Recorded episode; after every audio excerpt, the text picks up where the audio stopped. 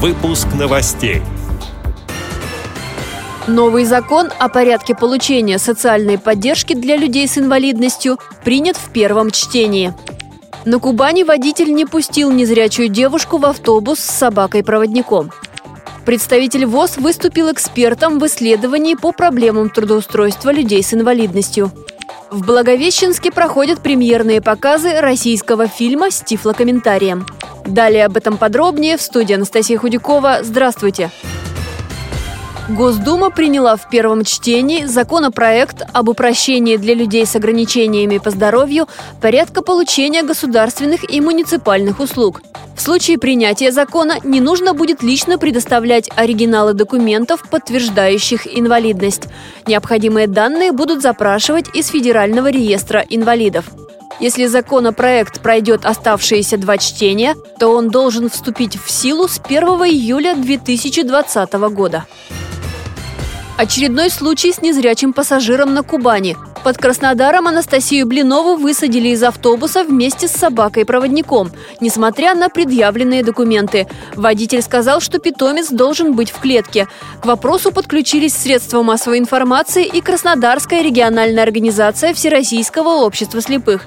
Ситуацию прокомментировал председатель Юрий Третьяк. Девочка садилась с собакой-проводником в автобус, и ее не пустили. Это потом они уже стали ссылаться, вроде она была без намордника, но хотя у нее намордник был с собой, это первое, он не дал ей возможность садить. Второе, это не обязательно делать, нигде четко не прописано, что собака-проводник должна быть только в наморднике. С этим делом мы разбирались, обратились э, в департамент по транспорту муниципалитета, была статья в газете, был показан репортаж по ВГТРК «Кубань», подключилось э, Министерство соцразвития и труда. В общем, с этим вопросом разбираются. Сожалению, такой случай был не единственный. У нас в Геленджике такие случаи были. Мы обращались тоже и к главе, и прокуратуру, и потребовали, чтобы были проведены собеседования и разъяснения со всеми водителями общественного транспорта. Институт социально-экономических проблем народов населения Российской Академии Наук по заказу городского департамента труда и социальной защиты населения изучил проблемы трудоустройства инвалидов. Работу вели в прошлом году. По проекту опросили более тысячи москвичей с инвалидностью. Сделан контент-анализ материалов СМИ по проблемам трудоустройства, а также подготовлена серия экспертных интервью с представителями различных организаций.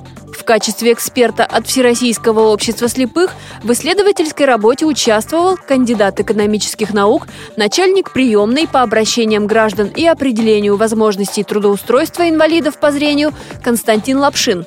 За активное участие его отметили благодарственным письмом от руководства института, сообщает пресс-служба ВОЗ. По итогам исследований выпущена научная монография. В Благовещенске кино становится доступным искусством для незрячих и слабовидящих благодаря новому оборудованию. Сейчас в Амурском областном доме народного творчества проходят первые показы. Пять комплектов специального оборудования закупили по программе «Доступная среда». Желающие могут прийти на фильм Т-34 с закрытым тифлокомментарием и субтитрами. Это российский военно-приключенческий боевик о танкистах, попавших в плен в годы Великой Отечественной. Премьера в России состоялась 1 января. Режиссер картины Алексей Сидоров, известный по работам «Бригада» и «Бой с тенью». Амурскую областную организацию ВОЗ и Дом народного творчества связывают добрые партнерские отношения. Благодаря этому людей с инвалидностью по зрению приглашают на многие проходящие там культурные мероприятия. Эти и другие новости вы можете найти на сайте Радио ВОЗ. Мы будем рады рассказать о событиях в вашем регионе. Пишите нам по адресу новости собака ру. Всего доброго и до встречи!